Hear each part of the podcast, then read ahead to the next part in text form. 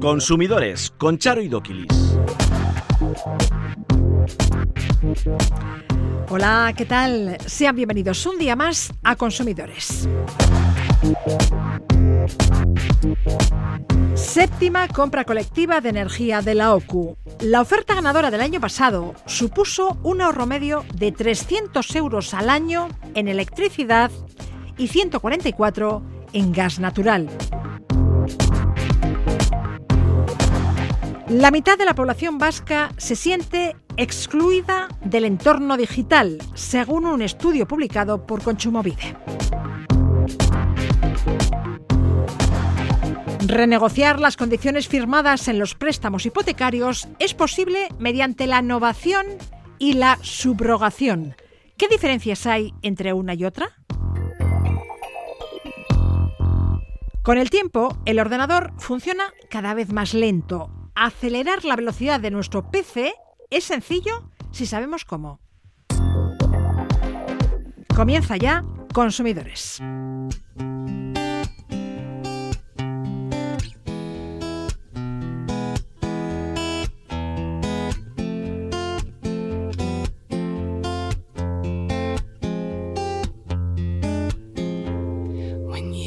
Before. Couldn't look you in the eye. You're just like an angel. Your skin makes me cry. You float like a feather in a beautiful world. And I wish I was special. You're so special that I'm a creep. I'm a widow. What the hell am I doing here? I don't belong here. Don't care if it hurts. Abierta la inscripción para participar en la séptima compra colectiva de energía de la OCU. El fin es conseguir un significativo ahorro en las tarifas de electricidad y gas y hacer frente así a las subidas del último año. ¿Qué palo Izaga, asesor jurídico de la OCU en Euskadi? ¿Qué tal? Muy bien, Charo. La oferta ganadora de 2022 supuso un ahorro medio de 300 euros en electricidad y 144 en gas natural. Casi 450 euros en un año, no está nada mal. Y ese es el, medio, como tú bien dices. Hay gente pues que se vio más, más beneficiada. Todo depende de la tarifa anterior que tú tengas y la diferencia con esa, con esa tarifa ganadora de, de la compra colectiva. ¿Y este año por ahí puede ir el ahorro? Pues esperemos que vaya un poquito por ahí, ¿no? Como tú bien decías, pues mira, todos los cambios regulatorios que ha habido el mercado, la guerra de Ucrania, eh, yo creo que ya sabemos todo lo que ha pasado con la luz y el gas y el último año y lo que buscamos eso pues hacer fuerza, fuerza, agrupar a un número cuanto más amplio mejor de consumidores, pues para que las, las compañías, las comercializadoras, pues nos hagan unas ofertas que sean realmente interesantes. Si estoy interesada en inscribirme, mm, ¿dónde debo hacerlo? Pues mira, tenemos una página web que es muy es, muy curiosa. Eh, básicamente son las tres W. Punto, quiero pagar menos luz, todo seguido, como el, como el paso doble, punto org. ¿Mm? Quiero pagar menos luz, punto org. ¿La inscripción es gratuita? Sí, es gratuita. No hace falta ser socio de la OCU y tampoco estás obligado a cuando se bueno pues salga la compañía por así decir ganadora de aceptar esa esa oferta. Entonces no me compromete a nada. No, no compromete a, nada una vez conocida la oferta ganadora me decís si me conviene o no de acuerdo a la tarifa que tenga y yo decido sí pero en, una, semana llevamos ya 40.000 apuntados 40.000 ya, bueno. Los interesados pueden apuntarse, como decíamos, en la plataforma quiero pagar menos luz.org. ¿Hasta cuándo tienen de plazo para hacerlo? Tenemos de plazo hasta el 27 de abril, porque lo que esperemos es que ya esté resuelta pues para finales de mayo. Luego la compañía es la que se pone en contacto con cada uno de ellos una vez que la gente acepte, porque a lo mejor dices, oye, pues mira, para lo que ha salido, pues oye, yo tengo otra cosa mejor o prefiero y no me quiero sentir obligado. Pero bueno, la compañía es la que se pone en contacto y tramita todos los, todos los cambios. Es una tarifa de precios fijos durante 12 meses, no nos no nos pueden subir el IPC en ese en ese plazo, pero sí es cierto que sí nos pueden subir siempre y cuando el gobierno, pues hombre, introduzca algunos costes por, por las famosas tarifas de peajes o cargos, a lo que el gobierno mm, introduzca en esos 12 meses, automáticamente se traslada. Pero lo que es el precio del consumo, el precio por kilovatio, pues ese se tiene que mantener durante 12 meses. El suministro energético es un buen negocio y por ello las comercializadoras eléctricas contratan a otras empresas para que capten nuevos clientes. Otra cosa es cómo lo logran. Muchas veces lo hacen con engaños. Esta semana la OCU del País Vasco denunciaba estas prácticas engañosas. ¿Cómo es el modus operandi de estas asesorías energéticas subcontratadas por las comercializadoras de electricidad?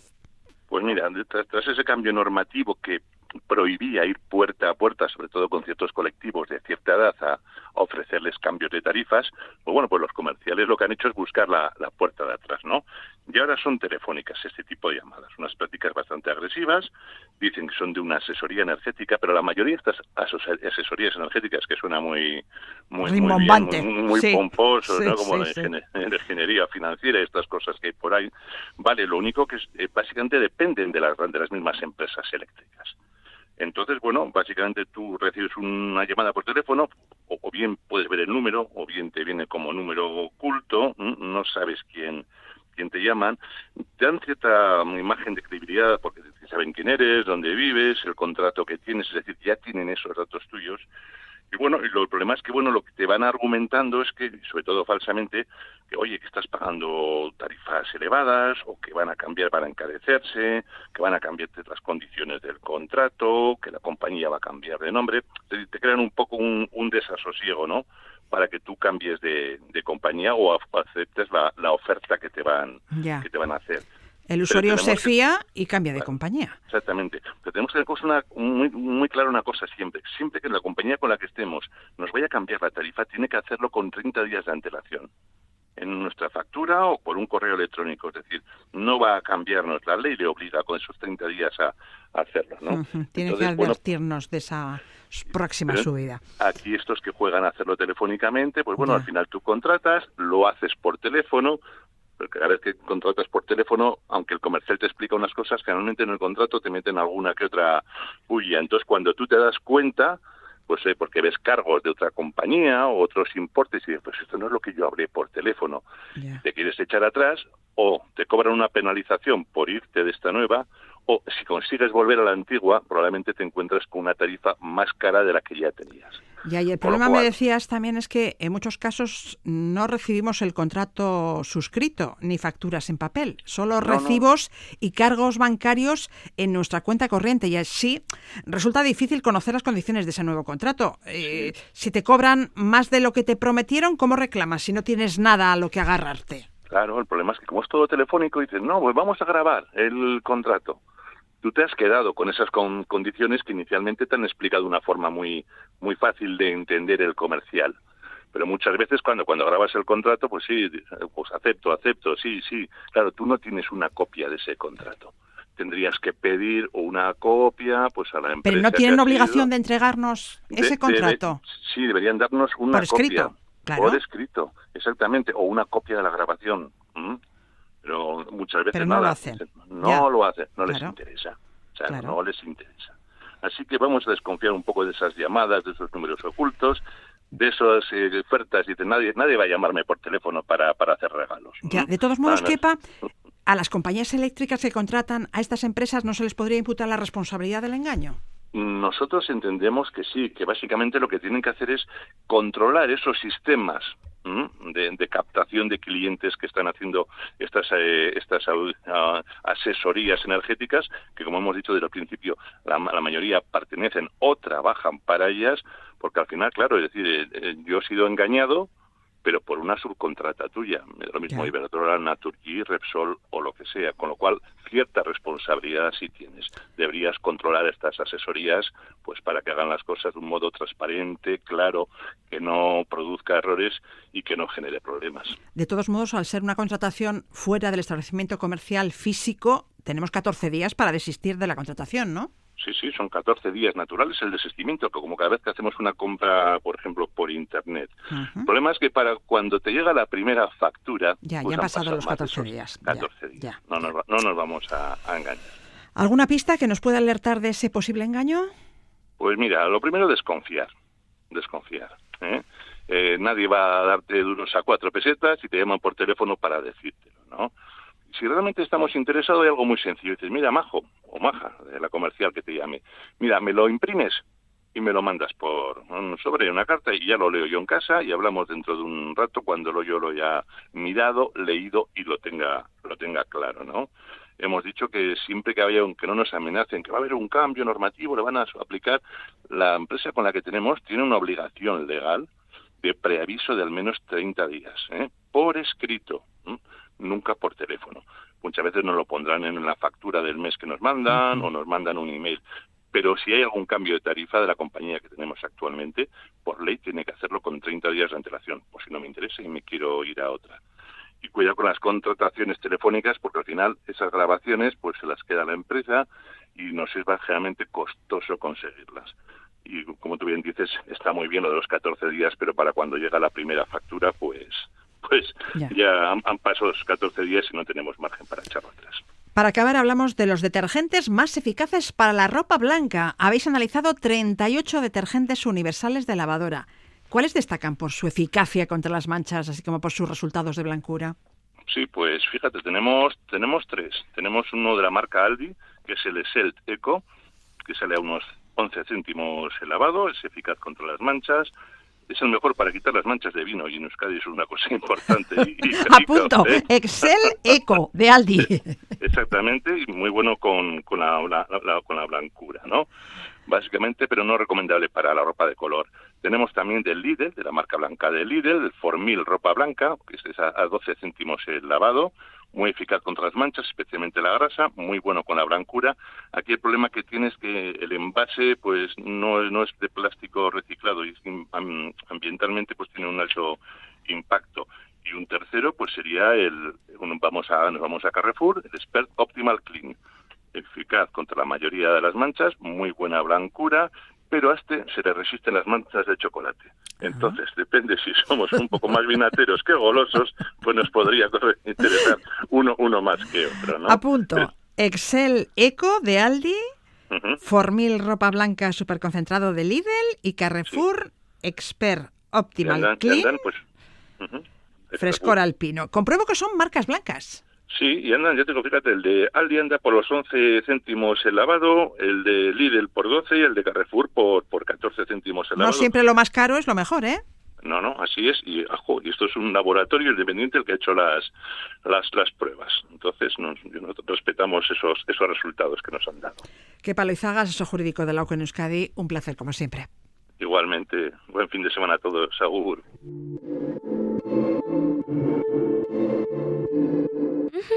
Estoy brillando con highlighter, no lo ves. Un clavel en mi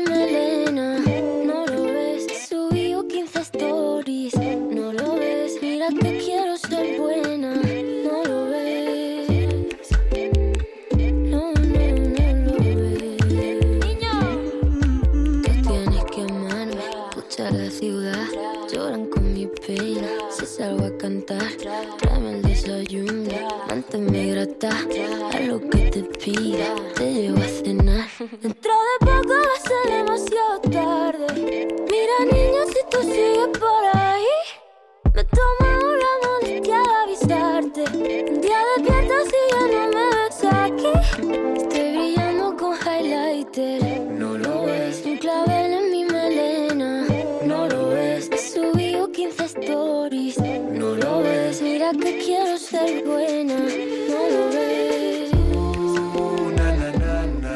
Conchomovide acaba de publicar el estudio Hábitos, usos y capacidades digitales de las personas consumidoras vascas. Hablamos de las conclusiones de este informe con quien es la directora del Instituto Vasco de Consumo, Laura Alzola. Laura, ¿qué tal? Hola, buenos días. Laura. ¿por qué este estudio? ¿Queríais conocer el alcance de la brecha digital en Euskadi? El objetivo del estudio ha sido eh, ir más allá digamos, en el estudio del consumo que se hace a través de Internet. Muchas de las relaciones de consumo para comprar productos, pero también cada vez más para contratar servicios, tienen lugar, como bien sabemos, vía online.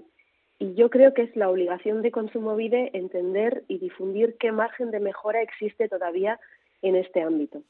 ¿Cuántas encuestas habéis realizado y cuál ha sido el perfil del entrevistado? ¿Edad, sexo, formación, extracción social? Se realizaron un total de 852 entrevistas telefónicas, eh, se realizaron en noviembre y comienzos de diciembre del 2022 y el perfil eh, fue muy generalista, eh, todos los mayores de 18 años residentes en el País Vasco.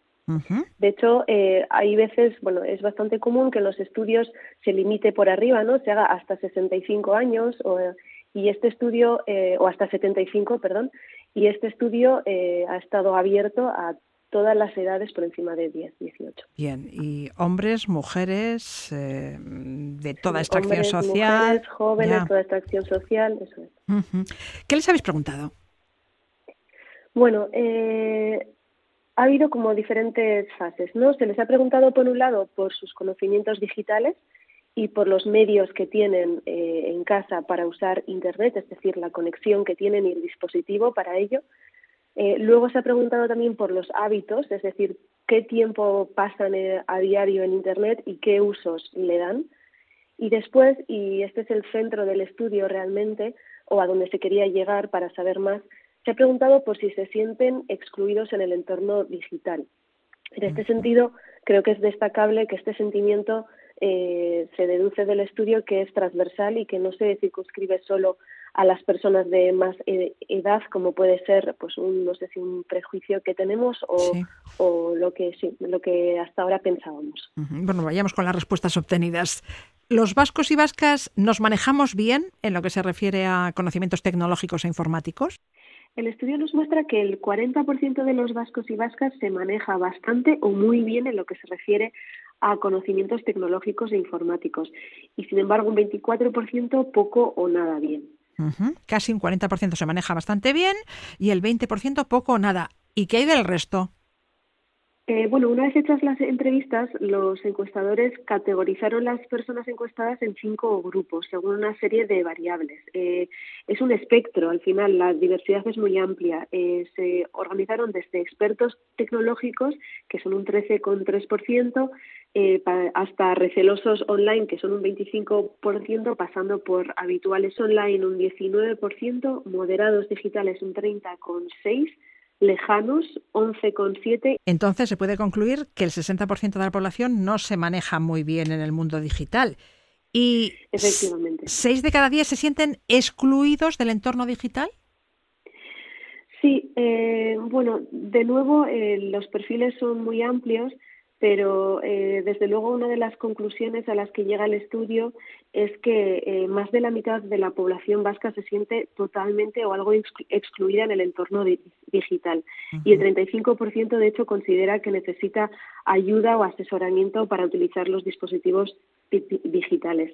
Eh, las personas encuestadas, en cualquier caso, manifiestan su disposición a avanzar en la digitalización, es decir, a relacionarse eh, también en sus relaciones de consumo a través de Internet, pero siempre conviviendo pues con un sistema mixto, ¿no? que haya siempre una persona a la que acudir eh, presencial o telefónicamente en caso de tener dudas.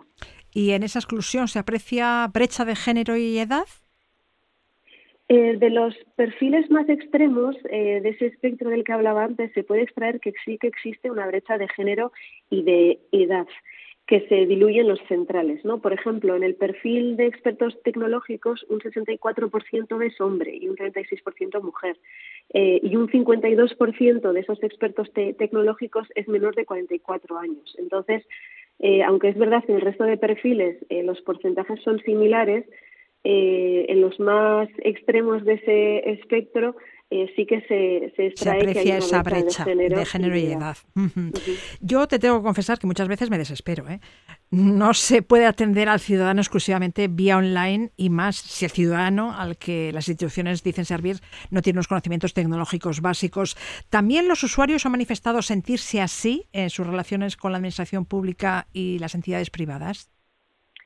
Sí, respecto a los trámites relacionados con la Administración, casi el 40% considera que aún es poco o nada fácil realizar trámites digitales, es, mientras que un 25% dice que, sí lo es. ¿no?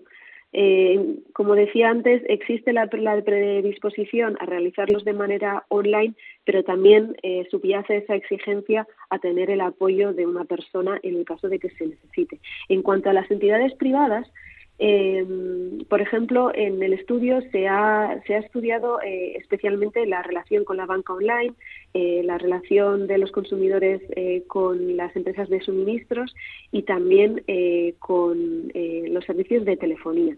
Entonces, ahí se ha visto que un 84% utiliza la banca online aunque especialmente las personas mayores se sienten excluidas de servicios, de promociones, de ofertas eh, y, bueno, incluso también se ha visto que, no se ciñe únicamente al público mayor, sino que eh, las personas consumidoras en general, incluso las que son expertas tecnológicas, eh, sienten que se, que se les excluye en cuanto em, en cuanto al conocimiento que tienen de todo lo que se les puede ofrecer o de los pasos que hay que dar para, por ejemplo, realizar una, contratación cuando se relacionan, como decía, con la banca online, con las empresas de telecomunicaciones o con eh, empresas de suministros, especialmente del sector energético. Entonces, digitalización sí, pero sin excluir la atención presencial y telefónica. Y ha de pedir si cuando llamamos nos atiende una persona en lugar de una máquina. Oh. Conchumovide toma, toma nota de estas demandas y va a hacérselas llegar a la administración vasca y a la empresa privada. Desde luego que tomamos nota eh, uno de los objetivos, más allá de, conocer más sobre cuál es la situación, uno de los objetivos era eh, poder difundir esta información tanto al ámbito eh, privado como al público.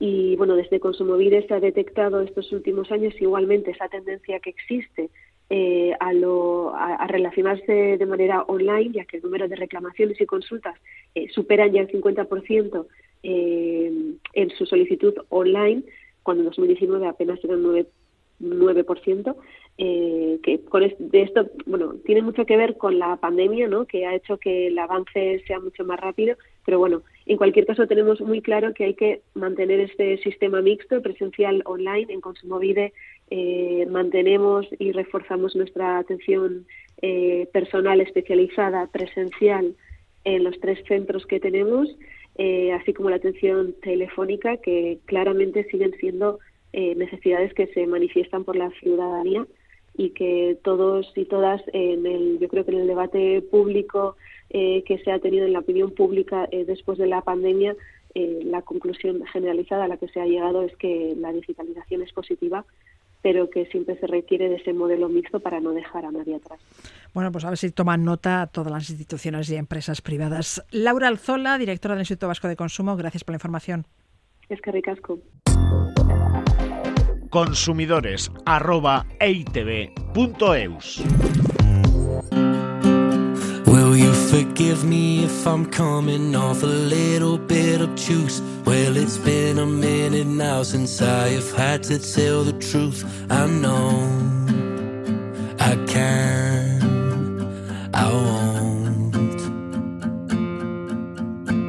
Suppose I thought that by this moment I would have it figured out. But instead, I tend to spend my days consumed by seeds of doubt. I know. I can't.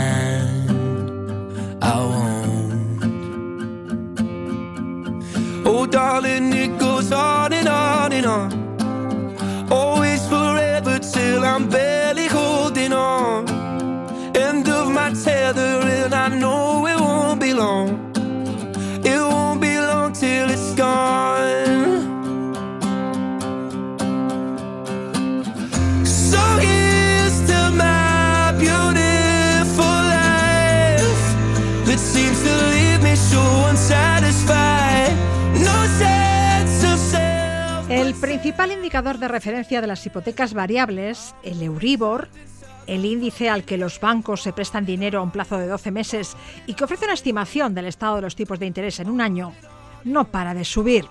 Este índice de referencia cerró el mes de febrero al 3,5% y las previsiones apuntan a que superará el 4% en marzo. De ser así, registraría su mayor valor mensual desde noviembre de 2008. Más de uno tendrá que renegociar su hipoteca con el banco. ¿Qué es mejor? ¿Subrogarla o hacer una innovación? Se lo preguntamos a Arancha López, asesora jurídica de CACUB. Arancha, bienvenida. Egunon, buenos días. El ascenso frenético del valor del Euribor desde terreno negativo hasta más del 3,5% ha trastocado el mercado hipotecario. Los bancos están encareciendo sus hipotecas fijas y abaratando las variables. Es la ley de la oferta y la demanda, ¿no? Ahora Sí. todos queremos una hipoteca fija. Sí, claro. eh, a ver, durante los años pasados en el que el Euribor no existía, hemos estado abonando solo el diferencial y hemos estado, pues eso, nadando en la abundancia. Lo que pasa que esto era claro que tenía fecha de caducidad y la fecha de caducidad pues empezó a dar el año pasado y este año vamos, vamos, ¿cómo les digo a ustedes? Sin frenos, o sea, vamos cuesta arriba y sin frenos. Claro, esto ha supuesto eh, pues un encarecimiento muy importante en algunas hipotecas, porque al revisar normalmente las, hipotecas se revisan cada seis meses, y lo cual, bueno, pues ha visto que en el mes de diciembre muchas de las familias han visto en una horquilla entre 200 y 300, 400 euros aumentada su hipoteca, horquilla que para el, el venidero mes de junio, julio, pues se puede ver eh, si la situación se mantiene todavía pues más complicada. Bueno, quiero renegociar mi hipoteca. ¿Puedo optar por la innovación o la subrogación? Sí. A ver, ¿qué diferencia hay entre una y otra? Vale. La innovación de una hipoteca eh, se negocia, es un cambio de condiciones, pero que yo las negocio con mi propio banco, ¿vale? Entonces permite que la persona hipotecada renegociemos con la entidad financiera con la que tenemos nuestro préstamo las condiciones de la hipoteca. ¿Y la subrogación? Y la subrogación lo que supone es que yo negocio mm, unas condiciones con otra entidad financiera. Ajá. Entonces, la innovación hipotecaria es un cambio en algunas de las cláusulas estipuladas en el préstamo que tengo yo. En la subrogación, el titular de la hipoteca cambia de banco para mejorar las condiciones de su préstamo. Eso Bien. es. ¿Qué cláusulas puedo cambiar? Vale. En un caso y en el y otro. en el otro. En la innovación, como he dicho, lo que hacemos es negociar con nuestra propia entidad financiera y le decimos, oye, mira, pues necesito que, no estoy de acuerdo con esto, Mm, podemos entrar a negociar, por ejemplo, el tipo de interés. Puedo negociar con él en los requisitos de las bonificaciones que tengo. Puedo entrar a negociar con él las comisiones que puedo tener eh, o solicitar que me eliminen alguna o, bueno, pues eh, otras que establecen que si pago por adelantado, eh, por ejemplo, una amortización anticipada, me van a cascar, bueno, pues eh, lo puedo negociar. También puedo negociar el capital que yo puedo pedir, que yo había pedido y el plazo de pago. Y también las garantías de pago también las puedo negociar, ¿de acuerdo? Bien. Entonces, esto con la innovación. Con la subrogación voy a cambiar el tipo de interés, ¿vale? No puedo capitar, no puedo cambiar el capital. Sí, el tipo de interés. Bien, bien. Entonces, voy a otro banco y le digo, mira, yo tengo un tipo de interés de estas características. ¿Me puede usted, ne- negociamos a ver cómo va la cosa? Entonces, si yo llego a un entendimiento con esa entidad, lo que estoy haciendo es una subrogación. Vale. Y ahí me salgo de entidad financiera.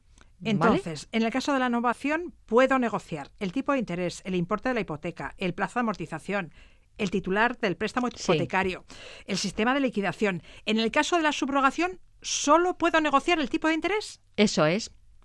Me quedo exclusivamente en algo muy básico, que es, pero claro, en este momento realmente es lo que a mí me interesa.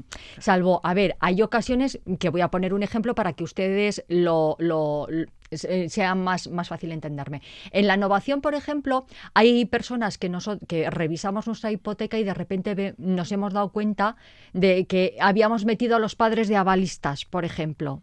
Y bueno, pues ya hemos llegado a un punto en que no les necesi- no necesitamos avalista. En la innovación, yo puedo negociar esa salida de ese titular como avalista. Si yo me voy a una subrogación, yo no negocio los titulares, ¿de acuerdo? Solo, puedo negociar el interés. el interés. Hablemos de gastos. ¿Qué gastos implica una innovación y qué gastos implica una subrogación? Bueno, los gastos son la innovación, pues la comisión bancaria por innovación, gastos de notaría. Hay que tener en cuenta que nos remitimos a la ley que se aprobó en el 2019, por lo tanto, los gastos o los honorarios que se perciben los notarios en la realización de una innovación suelen ser entre un 0,2 y un 0,5 del capital pendiente, ¿vale? El registro de la propiedad, y los gastos de notaría, que suelen oscilar pues entre 100, ciento y pico hasta 200. Y puede que no debería de ser lo habitual, pero nos podríamos encontrar con gastos de tasación y luego el impuesto sobre actos jurídicos documentados. ¿Y qué gastos implica una subrogación? Bueno, pues la subrogación lo que nos supone es casi, casi, casi los mismos conceptos. Sería una comisión por subrogación, los gastos de la notaría también tenemos, también tenemos registro de la propiedad y gestoría que nos la meten mm, sí o sí, porque nos la meten. Entonces, como ven, lo que varía eh, es la cuantía de esos conceptos que yo he enumerado. ¿De acuerdo? En la innovación normalmente son es más barato que la subrogación. Entonces es más barato novar que subrogar una hipoteca. Sí, lo que pasa es que ahí estamos en manos del banco que quiera entrar a negociar, pero siempre es más barato. ¿Cuánto puede suponer? pues igual hablamos de un 50% de gastos más baratitos, ¿eh? Entonces hay que hacer números, porque si nos podemos quedar, desde luego hay que en primer lugar pelear por ello. ¿A quién corresponden esos gastos? ¿Todos los gastos corresponden al titular de la hipoteca? Cliente. Sí. Mm, el banco no asume ningún gasto. No, no. Eh, sí me gustaría hacer una, apreciación y es que eh, cuando yo me quiero, bueno, cuando mm, yo he encontrado una entidad financiera que se quiera eh, subrogar en la situación, en la, en la hipoteca que yo tengo, la nueva entidad lo que hace es una oferta vinculante. ¿vale? Y detalla las condiciones que ofrece. A continuación, se pone en contacto con la antigua entidad para informarles y, solicitar que certifiquen el saldo pendiente de mi préstamo. Vale. Eh, la entidad antigua tiene un plazo de siete días naturales para entregar el certificado que yo he dicho de saldo pendiente y 15 días naturales para ofrecer al cliente una modificación de las condiciones del préstamo. Es decir, ellos tienen la oportunidad de decir, bueno, mm, como veo que te vas a marchar, eh, voy a ver si te engatuso para que te quedes conmigo. Bueno, pues para esa nueva oferta tienen 15 días. Pasados esos 15 días, yo me puedo marchar de entidad financiera. Vale. De todos modos, la última palabra siempre la tiene la entidad financiera. Si decide no acceder a la innovación, no podemos obligar al banco a que la acepte. No. Y tendremos que buscar alternativas en la subrogación eso es, del préstamo. eso es. Claro, a ver, la otra opción que yo mm, descarto ya per se es el decir, bueno, em, cancelar la hipoteca que yo tengo y hacer una nueva. Pero claro, eso supone gastos de cancelación de la que yo tengo, más eh, los gastos eh, correspondientes de la, formalización de la nueva hipoteca. Entonces, yo eso es lo que no contemplaría porque entiendo que no saldría. Pero claro, las soluciones al final son tres. La, la cancelación de la hipoteca, la innovación y la subrogación. Lo que pasa que, claro, en la innovación y en la subrogación seguimos en, dentro de la, en la innovación, sigo dentro de la misma entidad financiera, a lo cual el cambiar eh, algunas cuestiones económicamente me puede eh, salir rentable, porque al final de lo que se trata es de hacer números. Es decir, bueno, ¿yo qué voy a cambiar? ahora, efectivamente, nuestra mente se va exclusivamente a los tipos de interés, que es lo que a mí me interesa. Entonces, si a ti te interesa el cambiar tu tipo de interés porque eh, tu hipoteca te está ahogando o quieres cambiar el plazo porque igual, imagínate, te quedan 10 años de, hipoteca eh, y estás ahogada, pero el tipo de interés, mm, bueno, pues te todavía es asequible, dices, bueno, pues amplío plazo también puede ser una opción. Eh, y así rebajo la cuota. Rebajo la cuota, eso es. Entonces, todo este tipo de cosas depende de, como siempre, cada caso personal. Entonces, lo que nosotros lanzamos son una serie de ideas de lo que la gente puede hacer. ¿Por qué hacemos esto? Básicamente porque sí es verdad que hemos recibido últimamente muchas consultas de gente que, claro, que está viendo que sus tipos de interés están mm, pues en, cuesta arriba y bueno, eh, se plantea opciones. Claro, ¿qué ocurre? Que el, el sistema bancario ha salido a la palestra, decir, bueno, pues como todo el mundo estamos igual, pues eh, nada, ofrecemos un poco la carta de nuestros servicios y a partir de ahí luego cada consumidor lo que tiene que hacer es despacito y con buena letra estudiarse absolutamente todo, valorar qué gastos y cuánto tiempo voy a, a tardar en amortizar esos gastos y a partir de ahí decidir si la entidad nos deja, si yo hago una innovación o hago una subrogación. Arancha López, asesora jurídica de la Asociación Vasca de Consumidores y Usuarios, mil gracias. Gracias a vosotros de nuevo, Agur.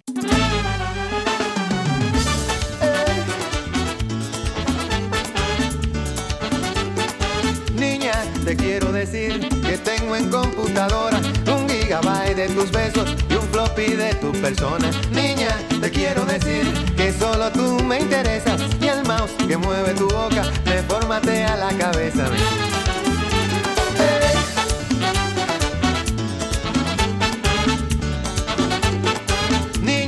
Te quiero decir que en mi PC solo tengo un monitor con tus ojos y un CD-ROM de tu cuerpo. Niña, te quiero decir que el internet de mis sueños lo conecté a tu sonrisa y al modem de tus cabellos. Yo quiero mandarte un recadito. Ábreme tu email y enviarte un disquete con un poquito de mi cariñito bueno para amarte. Yo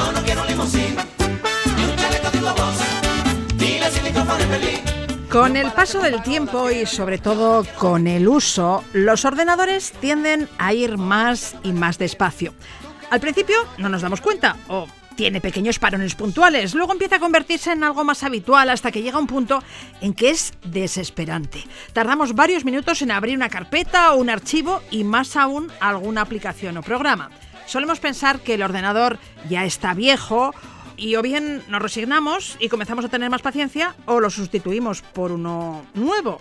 ¿Saben que se puede recuperar la velocidad del ordenador? ¿Cómo? Se preguntarán. Iruri Kenner tiene la respuesta. Iruri. ¿Qué tal? Muy buenas.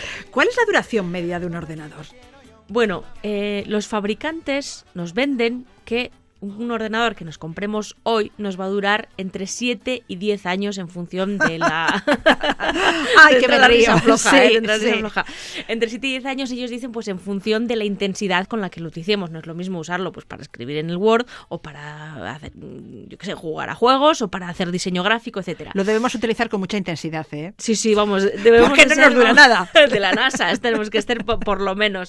La media eh, hoy en día en que una persona decide cambiar de, de ordenador está en unos 4 o 5 años, es decir, prácticamente la mitad de lo que nos están diciendo los Y fabricantes. cada ¿no? vez nos duran menos. ¿Por qué?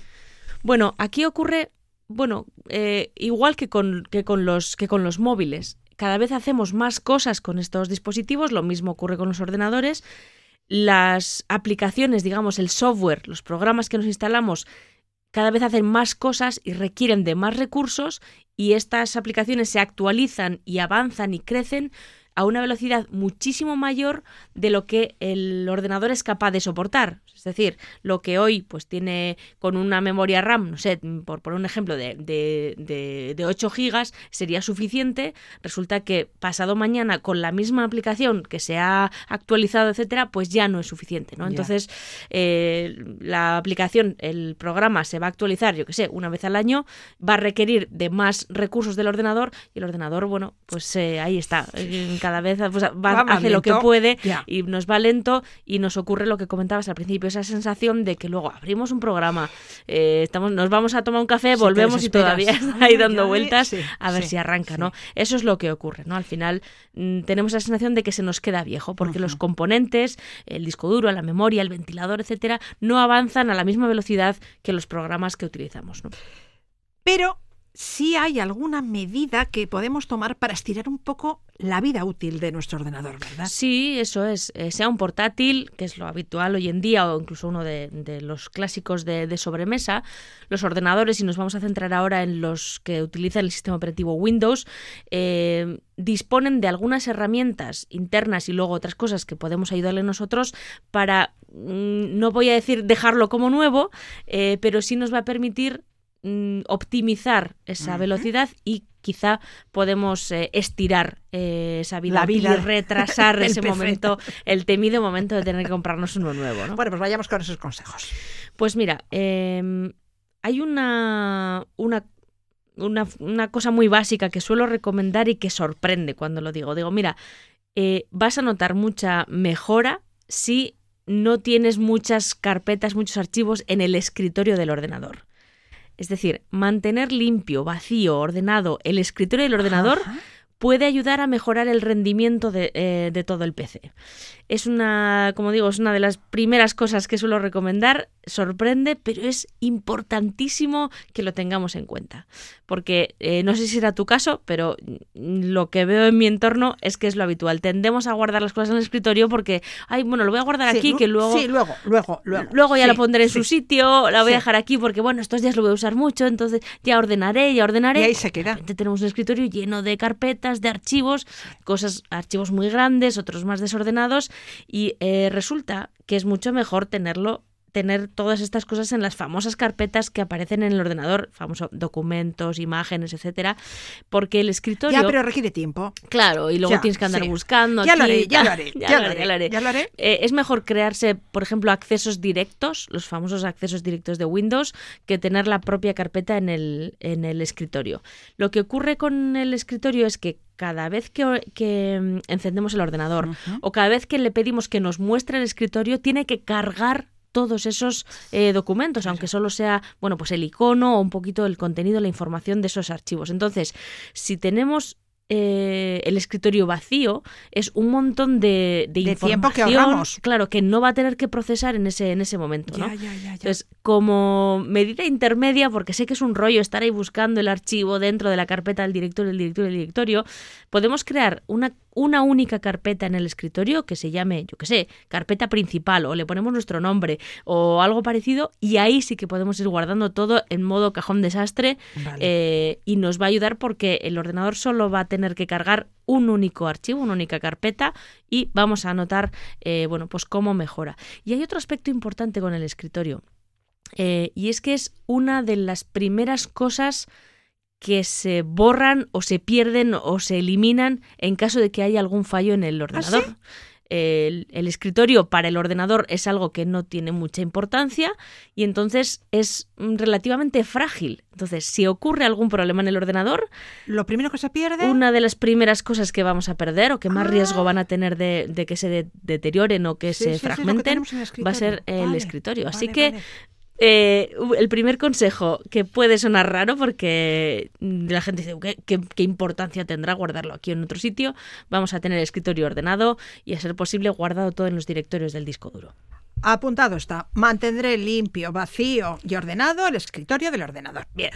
¿Qué más puedo hacer para recuperar la velocidad de mi PC? Bueno, pues vamos a revisar las aplicaciones que tenemos instaladas y a eliminar las que, las que no usamos. Porque al final también pues, nos descargamos muchas, muchos programas que los usamos una vez o dos o tres y luego no las volvemos a usar, ¿no?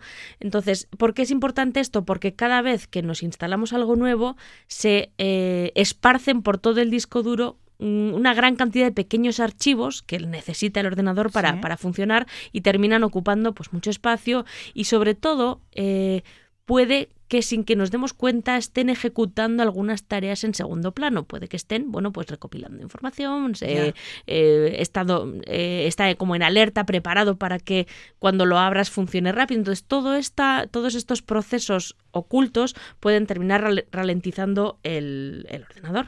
¿Y cómo lo hacemos? Bueno, pues vamos a la configuración de Windows, eh, vamos a la- elegimos la opción aplicaciones y seleccionamos aplicaciones instaladas. Y ahí vamos a tener todo el listado, que muchas veces es más largo de lo que creemos, de todos los programas la que lista tenemos. una a una. Pasamos lista, Y la que no queramos, la pulsamos pinchamos, y eso es, la- desinstalar. le pulsamos el botón desinstalar y, Ya, ya, ya. y nos la cargamos del ordenador. Con eso vamos a notar también eh, cómo mejora ¿no? el rendimiento del- de todo el PC. Revisaré las aplicaciones instaladas y eliminaré las que no utilizo. Bien. Venga, siguiente. Eh, siguiente propósito. Vamos a revisar también qué aplicaciones se arrancan de inicio. Muchas veces cuando encendemos el ordenador, sin que tengamos que hacer nada, pues ya se nos abre pues el Spotify, el no sé qué, el Word, ¿no? Sí. Dejamos abiertas algunas aplicaciones, sin que nosotros tengamos que hacer nada más. A veces esto ocurre nada más instalarnos un programa que por defecto mm, se queda configurado para que, para que arranque. Y entonces esto hace también que cuando encendamos el ordenador, pues eh, tarde más en estar 100% operativo e incluso cuando ya estamos eh, funcionando todavía están esas por ahí detrás sin que nosotros nos demos cuenta. Entonces, eh, lo que vamos a hacer es cuáles tenemos ahora mismo configuradas para que se arranquen sin, de manera automática. ¿Y cómo vemos qué aplicaciones se arrancan de inicio? Para esto pulsamos eh, Control Alt Suprimir. Una, Control suprimir, una, sí. una configuración, una combinación de teclas bastante, bastante común. Vamos al administrador de tareas y ahí pulsamos en un botón que pone más detalles. Y una vez ahí, eh, vamos a pulsar en una opción que pone aplicaciones de arranque. Y ahí vamos a tener también todo el listado de programas que se, que se ejecutan nada más encender el ordenador. Puede que nos llevemos también alguna sorpresa, pero hay una información muy interesante en este apartado eh, que es una columnita que pone impacto de inicio. Y aquí nos pone qué porcentaje de... eh, eh, en qué medida ralentiza esa aplicación Ah, el arranque de nuestro ordenador y por lo tanto también el funcionamiento eh, pues más adelante, ¿no? Entonces, la recomendación es de- eliminar o evitar que se abran de inicio aquellas que producen más impacto y por supuesto desactivar eh, todas aquellas que no que no vamos a necesitar, ¿no? Que Ya, no necesitamos ya. que se arranque cuando encendemos el ordenador, sino que preferimos abrirlas individualmente, ¿no? Y se me ocurre que igual que puedo eliminar aplicaciones que no uso, puedo borrar archivos y carpetas que tengo muertas de risa en el disco duro. Eso es, eh, que también puede, suele pasar, pues eh, una cosa que me descargue de no sé con un zip súper grande que me pasó no sé quién para revisar tal cosa, todos esos archivos también acaban ocupando espacio en el disco duro y todo lo que tenemos guardado en el disco duro, pues al final el ordenador lo que hace es eh, periódicamente rastrea todo para que luego cuando utilizamos el buscador nos encuentre las cosas, cuantos más archivos tengamos, más tiempo va a tardar en indexar, como se dice, ¿no? en, en recoger, recopilar toda la información que tiene, así que eso también puede ser eh, muy útil. Liberaremos espacio en el disco duro. Eso es muy importante. Porque, como digo, además se, se acumula mucha, mucha basura, ¿no? Y no somos conscientes de todos estos mm, documentos que nos descargamos una única vez o que vamos dejando por ahí, etcétera, ¿no? Em, para encontrar. ah, Muchas veces los tenemos identificados porque los tenemos en la carpeta de escritorio o en la carpeta de descargas, pero Windows tiene em, una aplicación que viene por defecto en los ordenadores que se llama liber- liberador de espacio en disco. Fíjate, Ahora me eh, entero. Muy descriptivo el nombre. Sí, sí, sí. Entonces la, la buscamos en el buscador de Windows de abajo, la buscamos, la ejecutamos y nos va a calcular qué archivos se pueden eliminar, no aquellos nuestros, esos los tenemos que hacer, eh, localizar nosotros, sino pues hay mucha, mucha, lo que se llama la caché, todos estos archivos temporales que generan los, eh, las- los programas, etcétera. Entonces, con este liberador de espacio en disco, lo ejecutamos eh, y nos va a seleccionar cuáles son archivos que es totalmente seguro que borremos, porque son archivos temporales o que no hacen falta. Pulsamos en aceptar, se eliminan y además ya nos va a poner cuánto espacio hemos ganado, que muchas veces pueden ser 2-3 gigas de espacio que nos pueden venir muy bien, Bien, bien, bien. para O sea, guardar cosas y para que funcione mejor el Entonces basta ordenador. con que busquemos en el buscador de Windows la aplicación liberador de espacio en disco. Y ya está, ahí ¿Y la tenemos toda Sí. la información y en el- la propia aplicación también la posibilidad de, eliminar todo aquello que, que nos sobra. ¿no? Eh, y luego hay un, un- un clásico que es que desfragmentemos el disco duro. ¿Eh? Desfragmentar ¿Cómo el disco duro. desfragmento el Suena un, disco duro? suena un poco raro, pero Sí. eh, al final, pues también con, con el uso, el ordenador va guardando dentro de su disco duro va guardando cosas en distintos sitios, pues donde empieza a haber huecos y tal, ¿no?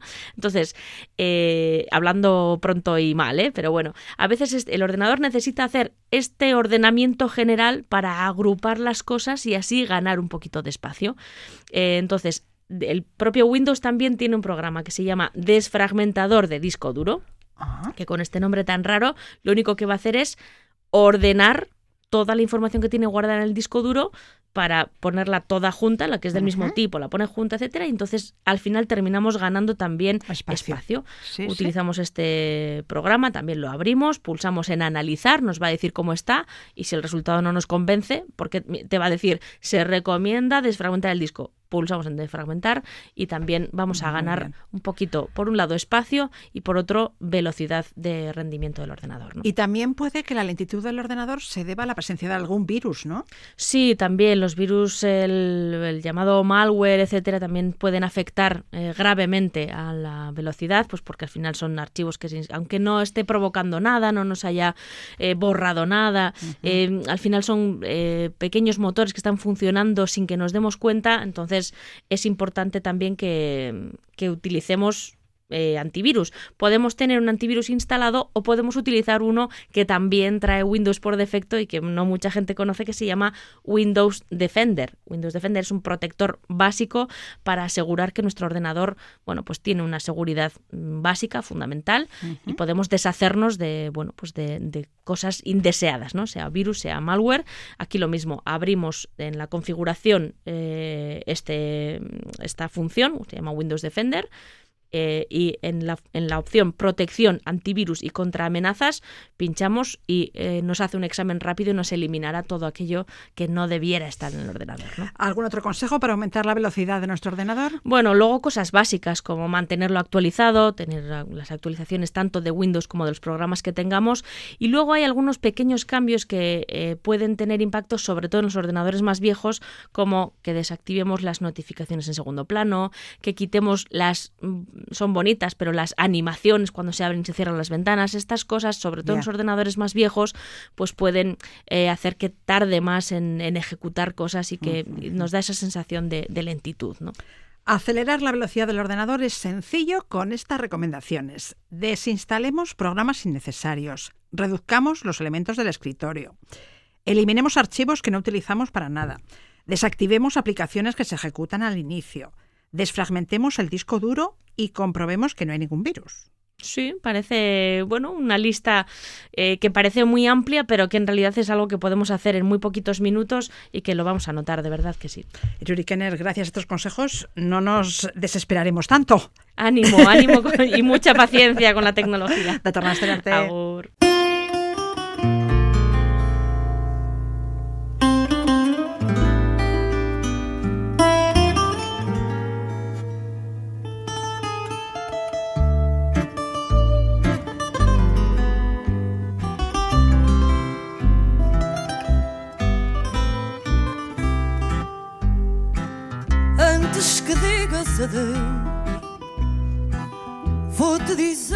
Nos vamos ya. Gracias por estar ahí. Les dejamos con Sara Correia, que el 14 de abril actuará en la sala BBK de Bilbao en el marco de las Noites de Fado. De torna a ver este e que de doer.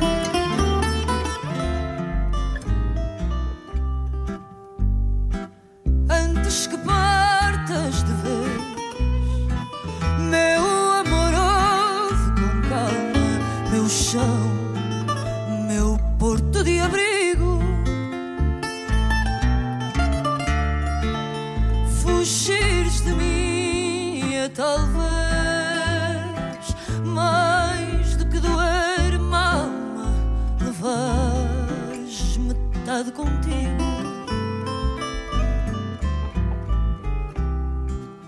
eu nunca fui de ceder. E o meu orgulho chegou sempre primeiro